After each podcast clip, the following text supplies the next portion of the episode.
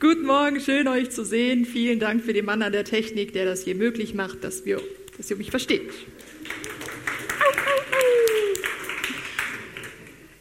Wir sind wieder mal mittendrin, ihr Lieben. Erneuerung von innen nach außen, Part 2. Wir haben uns in dem ersten Teil ganz, ganz viel damit beschäftigt, wie kann ich ein Kind Gott, Gottes werden. Wie geht das? Wie funktioniert das? Und äh, was kann ich dafür tun? Relativ schnell kam raus, du kannst gar nichts dafür tun. Du kannst einfach dran glauben und das war's. Du musst keine Sachen tun, du musst nicht, was hat der Simon mal gesagt, du musst nicht ins Welcome-Team, du musst nicht Kaffee ausschenken, du musst nicht Menschen einladen, du musst nicht Geld spenden. Das funktioniert alles nicht.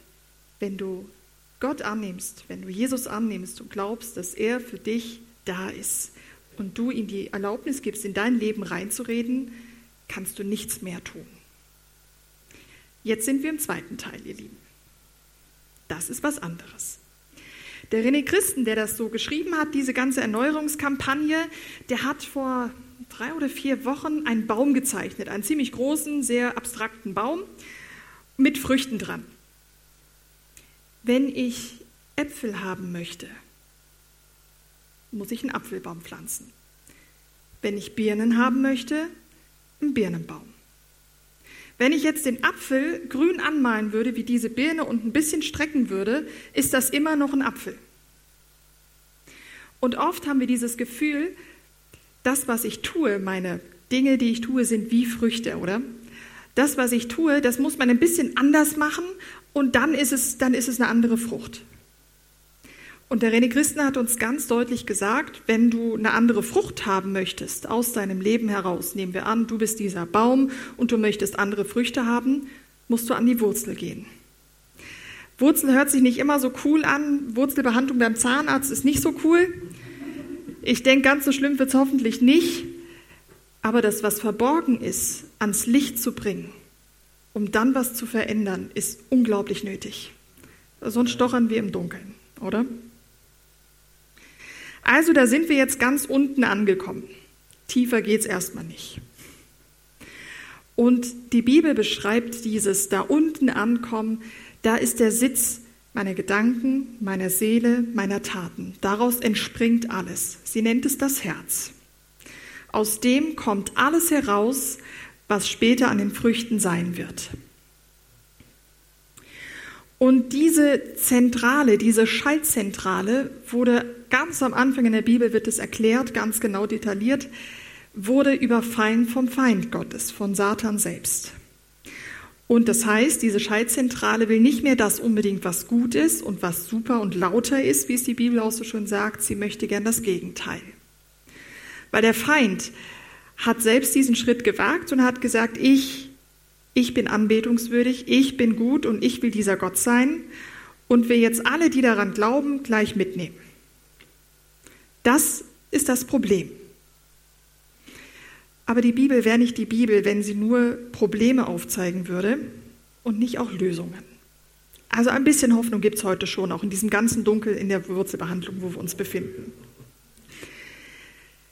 Also das heißt, diese Herz, das Herz wurde überfallen, die Beziehung vom Mensch zu Gott ging kaputt und dann kam Jesus und hat glücklicherweise diese Beziehung wieder gekittet, hat sie wieder möglich gemacht. Jeder, der das glaubt, darf diesem Gott wieder ganz beziehungsmäßig begegnen. Ende der Geschichte. Nein. In diesem zweiten Teil der Kampagne geht es darum, was tue ich, wenn ich ein Kind Gottes bin? Da geht es um die Auswirkungen. Und die haben ganz, ganz viel mit einem ganz persönlich zu tun. Weil wenn das nicht so wäre, wenn Jesus gekommen wird und alles wäre gut, hätten wir nicht diese vielen Bibelstellen im Neuen Testament, wo es heißt, achte darauf, dass du im Licht bist und nicht im Dunkeln. Das, das ging an Christen, Leute, das ging nicht an irgendjemanden. Ne? Es, es heißt auch drinne, lauf den neuen Weg und nicht den alten. Es heißt auch, zieh die neuen Kleider an und nicht die alten. Das ist was sehr Aktives. Damit beschäftigen wir uns heute. Und jetzt würde ich heute gern wie so eine kleine Bestandsaufnahme machen. Wie, wo stehen wir denn so? Wo sind wir hier so dran? Wie ist das Leben denn, wie wir denken, gut oder eben auch anders? Und das Thema mehr oder weniger und wer entscheidet das, bezieht sich ganz stark auf das Thema Geld, Besitz, über die Habsucht, ähm, wie es in der Bibel heißt. Man kann aber da alles andere noch mit reinpacken. Das ist einfach ein Beispiel. Ich kann euch leider nicht alle Beispiele aus der Bibel jetzt hier reinpacken, deswegen nehmen wir nur eins und ihr seid so schlau genug, um das auf eure Situation anzupassen. Wir gehen nach Epheser 5, 1 bis 10. Im Licht leben, so ist die Überschrift. Folgt in allem Gottes Beispiel, denn ihr seid seine geliebten Kinder. Erster Teil der Kampagne. Euer Leben soll von Liebe geprägt sein, wie auch Christus uns geliebt hat.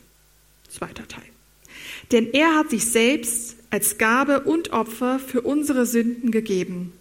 Und Gott hatte Gefallen an diesem Opfer, das wie ein wohlriechender Duft zu ihm aufstieg.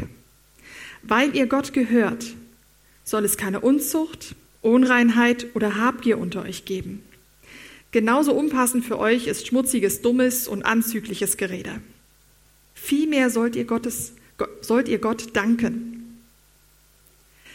Ihr könnt sicher sein, dass kein unzüchtiger, unreiner oder habgieriger Mensch je das Reich Christi und Gottes miterben wird. Denn ein Habgieriger ist nur ein Götzendiener, der weltlich Dinge anstrebt. Lasst euch nicht von leeren Worten verführen. Der Zorn Gottes wird alle treffen, die ihm ungehorsam sind. Gebt euch also nicht mit ihnen ab. Auch wenn es früher in in euch finster war, seid ihr jetzt vom Licht des Herrn erfüllt. Deshalb lebt nun auch als Kind, Kinder des Lichts. Denn dieses Licht in euch bringt lauter Güte, Gerechtigkeit und Wahrheit hervor. Findet heraus, was dem Herrn Freude macht.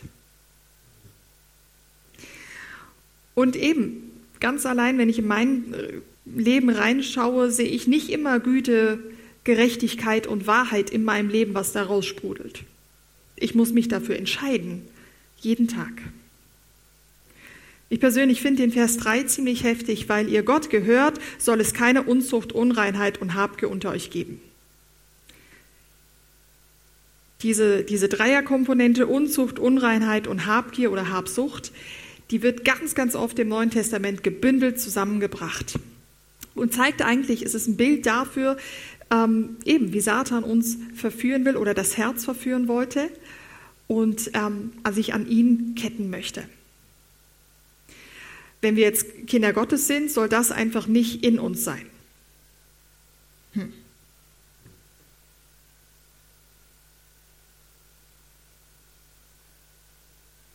Das Thema, also das Wort Habsucht oder Habgier zeigt schon ziemlich deutlich auf, der ist etwas im Menschen, was unbedingt was haben möchte und alles daran setzt, um es zu bekommen.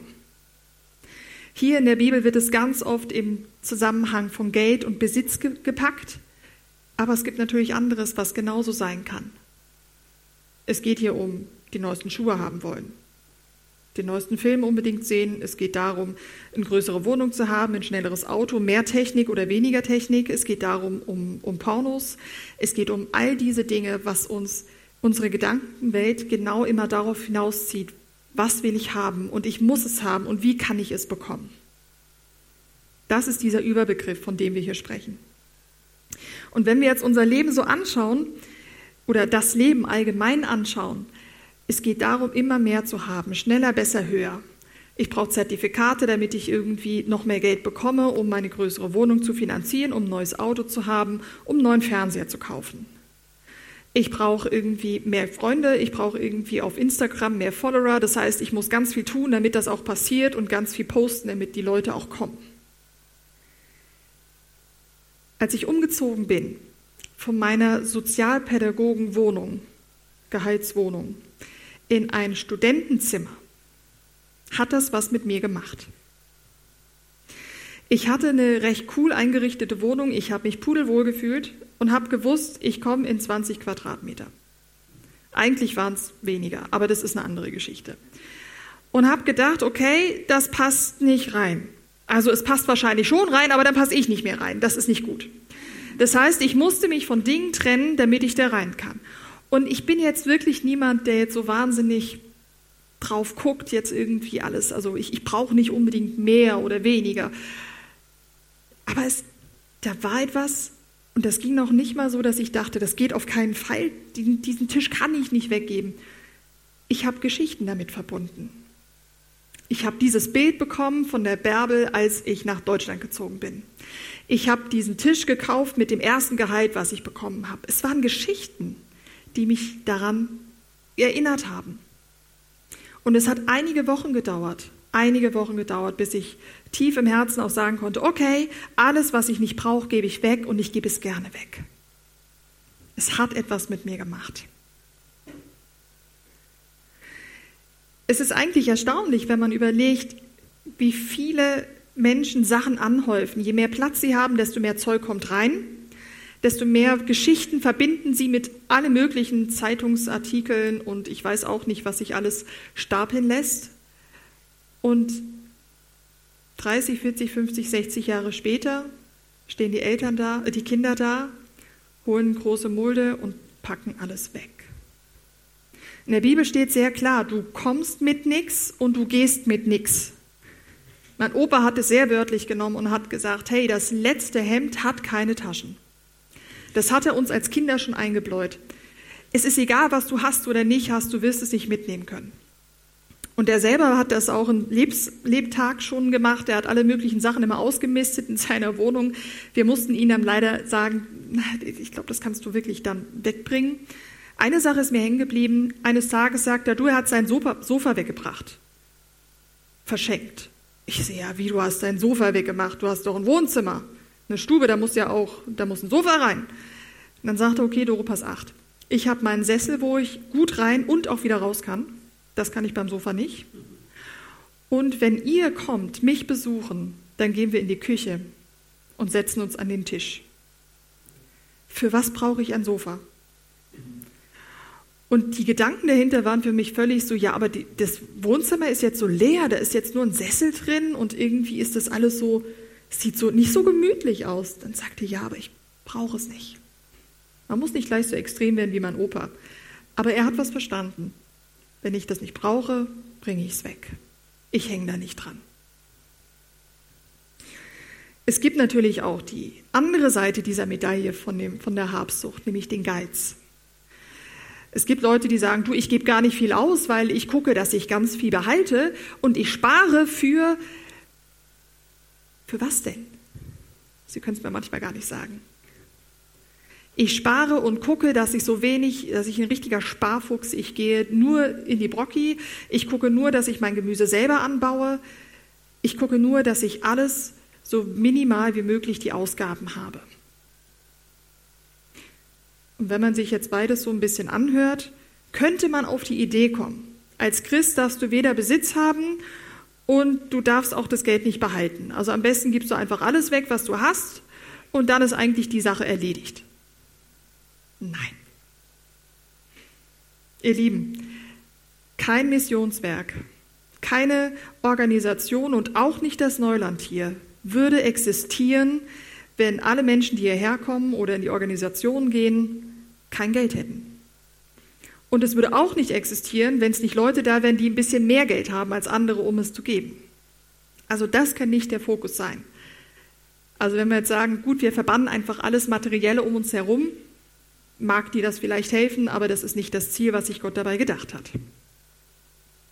Was hat er sich denn dabei gedacht? Das ist eine gute Frage, gucken wir weiter.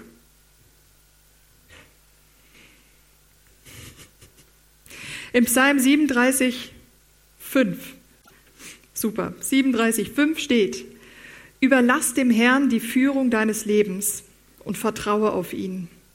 Er wird es richtig machen. Ein schöner Satz. Aber glaube ich den? Glaube ich dem, dass Gott das Beste für mich möchte und mich versorgt mit allem, was ich brauche? In 1. Petrus 5, Vers 7 steht das gleiche nochmal anders. Überlasst alle eure Sorgen Gott, denn er sorgt sich um alles, was euch betrifft. Da steht nicht nur, ihr werdet genug Essen und zu trinken haben, ihr werdet nicht am Hungertod sterben und vielleicht werdet ihr auch noch eine Decke und ein Dach über dem Kopf haben. Körper, Seele, Geist ist hier gemeint, ihr Lieben. Nicht nur einfach das Materielle um uns herum, sondern er versorgt uns mit allem, was wir brauchen. Ich weiß, es ist eine steile These für jemanden, der wirklich am Existenzminimum lebt. Ich weiß, es ist, gibt Situationen, wo es nicht so leicht ist, genau das zu glauben. Aber ich kann euch versichern, aus meiner Erfahrung und der Erfahrung von anderen Geschwistern, die ich habe, von Geschichten, die erzählt haben, ich hatte nichts und plötzlich, also eine, eine Familie, die hatte kein Klopapier mehr. Ist jetzt nicht unbedingt das, außer in Corona-Zeiten, äh, das Zahlungsmittel. Aber sie haben gesagt, okay, wir müssen sparen, also jeder nur ein Blatt oder wenn überhaupt gar nicht, wie auch immer. Und sie haben sich überlegt, ich weiß nicht, wie wir es machen, aber jetzt müssen wir irgendwie gucken. Vier Kinder, ne? also das war hm, Kleinkinder. Und plötzlich klingelt es an der Tür, keiner davor, aber eine riesen Klopapierrolle. Also Packung. Natürlich nicht nur eine, sondern eine ganze Packung. Für Gott sind Finanzen das kleinste Problem. Und zwar das Allerkleinste. Vertraue ich diesem Gott an, dass er mein Leben das Beste möchte? Oder versuche ich es selbst, wie mit der Habsucht und dem Geiz, selber die Kontrolle zu behalten, um es selbst zu regeln? Hier geht es auch nicht darum, jetzt einfach alles Geld wegzugeben. Eine Freundin von mir hat 80 Prozent ihres Lohns immer weggegeben, bis sie irgendwann gemerkt hat, sie muss doch irgendwie Sachen zahlen. Ähm, das kann nicht das Ziel sein. Aber überleg bei jedem, muss ich es oder muss ich es nicht? Was treibt mich an? Das ist eigentlich die große Frage in diesem Herzen.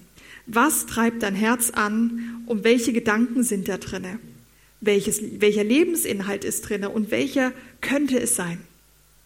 Das ist die Frage, mit der wir uns beschäftigen. Epheser 5 steht, findet heraus, was dem Herrn Freude macht.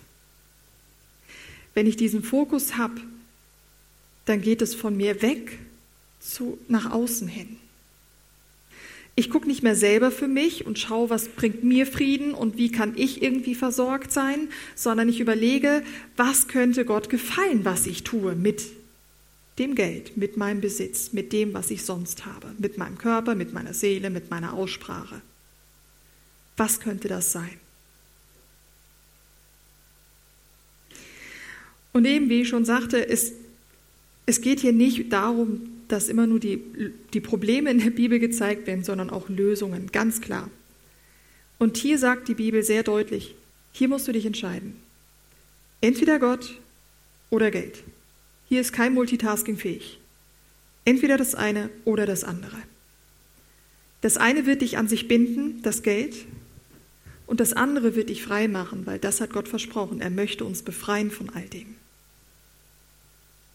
Es geht also um die Blickwinkel darauf an, wie benutze ich mein Geld, wie setze ich es ein, wie benutze ich meinen Hab und Gut.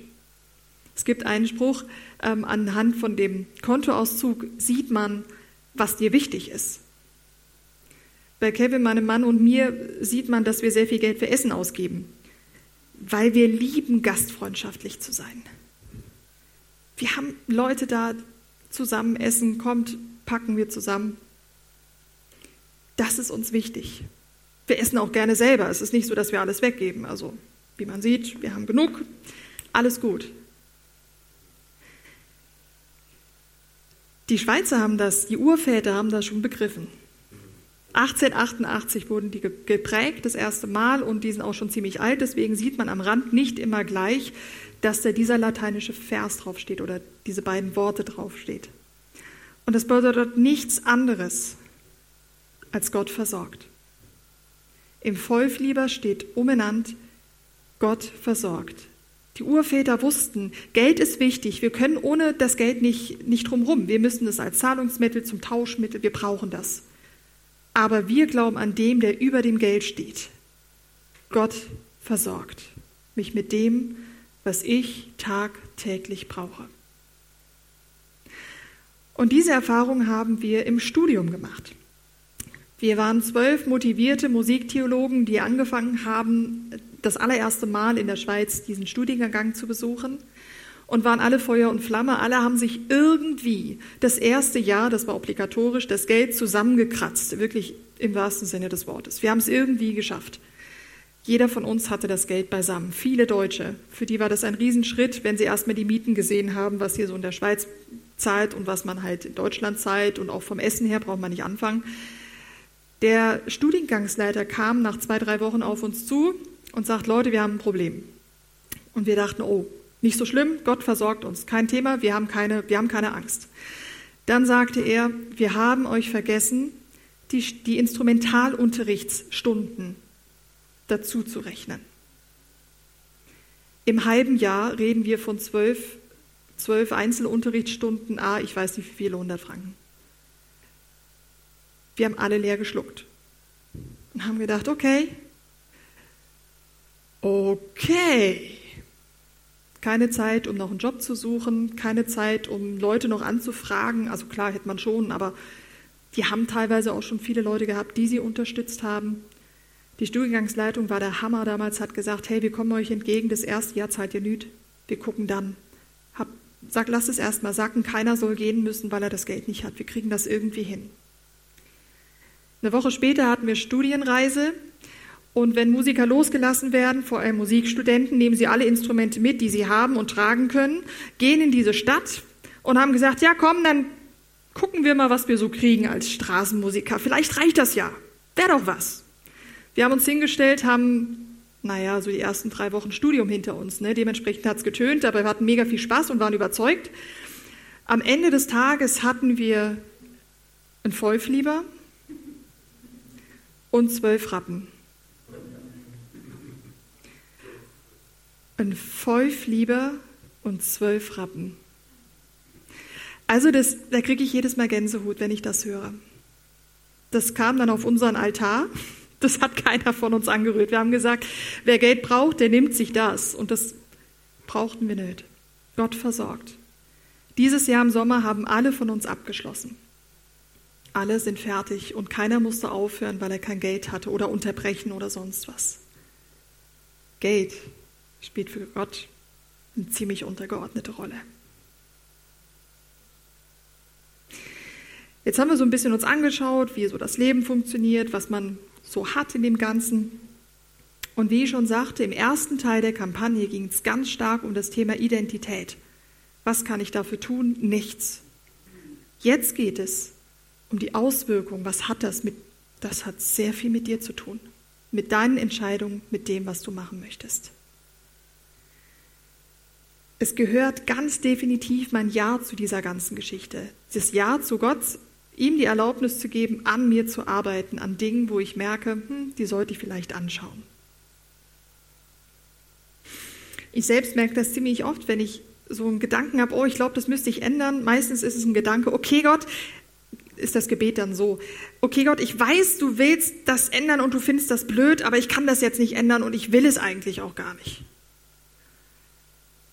Aber ich weiß, dass du es willst. Und deshalb gebe ich dir die Erlaubnis, arbeite an meinem Herzen, dass ich es irgendwann auch sagen kann. Ich möchte es gerne ändern. Du bist nicht alleine. Wenn es um Änderungen an dir persönlich geht, bist du nicht dafür verantwortlich, dass alles sofort funktioniert. Du bist für ein Ja verantwortlich und das bewusste Ja zu Gott zu sagen, hilf mir, du darfst in mein Leben reinsprechen. Das ist wichtig, weil oft habe ich das Gefühl, wenn wir jetzt von dieser Habsucht weggehen, okay, jetzt muss ich gucken, dass ich alles hinkriege, was Gott irgendwie von mir möchte und ich muss es wieder, du musst es nicht alleine schaffen. Gott geht mit. Und er hat uns in der Bibel ziemlich viele Lösungen gegeben. Ein paar habe ich euch mitgebracht. Ein paar Schlüssel, die uns helfen, aus diesem Gefängnis, wo wir uns manchmal immer wieder selber reinbuxieren, rauszukommen. Das eine ist der Helfer. Der Heilige Geist ist gekommen statt an Jesu Stadt, um uns zu helfen. Jeden Tag. Er zeigt uns Dinge auf, er hilft uns bei der Umsetzung, er ist mit dir unterwegs, Tag für Tag. Ein nächstes ist Gemeinschaft. Wir sind in eine Gemeinschaft reingestellt. Nicht jeder muss in dein Leben reinsprechen können, aber überleg dir, wer darf das? Meistens sehen wir doch viel schneller bei dem anderen, was nicht so gut läuft, als bei uns selber. Mach's dir das zunutze. Und überleg, wer darf mir sagen, wenn ich mich Richtung Dunkel begebe oder das alte Kleid wieder anziehen möchte. Wir können uns gegenseitig ermutigen. Ermahnen ist nichts anderes als ermutigen. Den Zehnten geben. Ist ein sehr faszinierendes Phänomen. Ich sage es deshalb sehr provokant genau so. Es gibt einen Money Coach, ich weiß gar nicht, ob der Christ ist. Auf jeden Fall sagt er in seinen ganzen Podcasts, hey, es ist ein Phänomen, es ist was Mystisches, aber wenn du den Zehnten gibst, bekommst du immer mehr zurück. Und wenn du Geld haben möchtest, wenn du viel Geld haben möchtest und irgendwie reich werden möchtest, gib den Zehnten, dann gibst du, kriegst du mehr zurück. Das funktioniert bei den Nichtchristen auch, ihr Lieben. Das funktioniert. Es, er hat etwas erkannt, was ich mega faszinierend finde. Etwas geben bringt mehr zurück, als ich gegeben habe. Überleg dir, wo könnte dein Zehnter sein? Dein Genug definieren. Ein anderer sehr cooler Typ, der ist definitiv Christ, der hat die Krishona aus der Krise rausgeführt vor vielen, vielen Jahrzehnten. Und er sagt ganz klar, wenn es um Finanzfragen geht, bevor du anfängst zu gucken überhaupt, überleg dir, wo ist dein Genug? Und wir kamen, haben so ein bisschen drüber gesprochen und festgestellt, oh, das Genug von der Person ist ganz anders als bei mir und die hat ein ganz anderes Verhältnis als er und hä, das Genug kann man nicht global fassen. Du musst es selbst entscheiden, was ist genug für dich oder für euch, wenn ihr in einer Beziehung, in einer Ehe seid. Wenn dieses Genug definiert ist, dann kannst du den Rest geben oder verwalten und schauen, wo es anergauen soll. Dankbarkeit und Zufriedenheit. Daniela hat es heute Morgen schon erzählt, ich sage es euch nochmal. Dankbarkeit und Zufriedenheit, eine Bibelstelle, 1 Timotheus 6, Vers 6, gibt noch viele andere, die sagt, wenn du dies kultivierst, geht es dir gut. Dankbarkeit und Zufriedenheit kommt aber nicht einfach über Nacht. Ist leider auch nicht im Paket mit drinne, Jesus hat alles gut gemacht. Die Beziehung zu Gott wieder gut gemacht. Es muss kultiviert werden. Kev und ich haben angefangen, uns ähm, abends hinzusetzen mit einem Espresso auf dem Balkon und uns drei Dinge zu sagen, wofür wir dankbar sind. Bevor ihr jetzt denkt, wir sind total cool, wir haben es aus einem Film, wo eigentlich am Tag gesprochen wird, dass man sich zehn Dinge sagen soll, wofür man dankbar ist. Wir haben erst mal klein angefangen und gedacht, okay, drei kriegen wir ganz bestimmt hin, vielleicht steigern wir uns irgendwann. Dankbarkeit muss kultiviert werden, darf kultiviert werden. Dann wird es zur Zufriedenheit. Ich bin zufrieden mit dem, was ich habe. Und das, was ich noch nicht habe, ist okay. Und das letzte eben, der Vollflieber.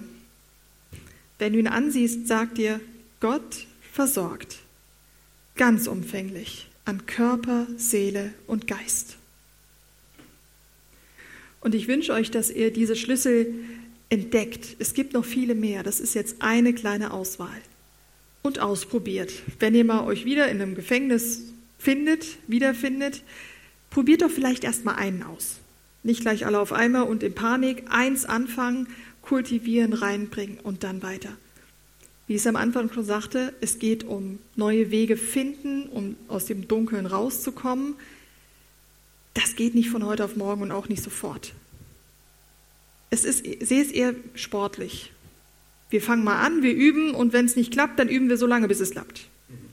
Und wenn ich dazwischen wieder gefallen bin, dann stehst du auf, klopfst dir den Dreck von der Schulter und läufst weiter. Probierst es nochmal. Bei Gott hast du jede Chance. Immer und immer wieder. Ich danke dir, großer Gott, dass du mit uns bist, dass du deinen Helfer gegeben hast, dass du ins Gemeinschaft reingestellt hast, dass du uns versorgst, damit wir andere versorgen können. Ich danke dir, dass du in unser Leben reinsprechen kannst und wirst. Ich danke dir, dass du das nicht machst, um uns zu, zu binden, sondern dass du es machst, um uns frei zu machen. Du willst uns in Freiheit führen, in die Freiheit führen. Und so bitte ich dich, dass du jetzt jedes einzelne Herz anrührst und schaust und mit ihm sprichst. Was ist gerade dran? Was ist dran für jeden Einzelnen? Und dass du ihm Lösungen gibst, wie du es versprochen hast. Ob jetzt einer von den Schlüsseln oder andere Schlüssel. Komm du und wirke und zeig ihnen jeden Schritt bist du dabei. Und dieser Herr soll mit euch gehen. Und dieser Herr, der euch in die Freiheit führen will, aus dem Gefängnis heraus und wie Beat sagte, von uns selbst befreien will, der möge vor euch hergehen und den Weg vorzubereiten. Er möge links und rechts neben euch gehen, um euch zu stützen und Wegbegleiter zu sein. Der sei ganz umfänglich bei euch, euch auf ihn auszurichten, auf den, der versprochen hat, ich versorge dich, ich will das Beste für dich. Ich liebe dich. Amen.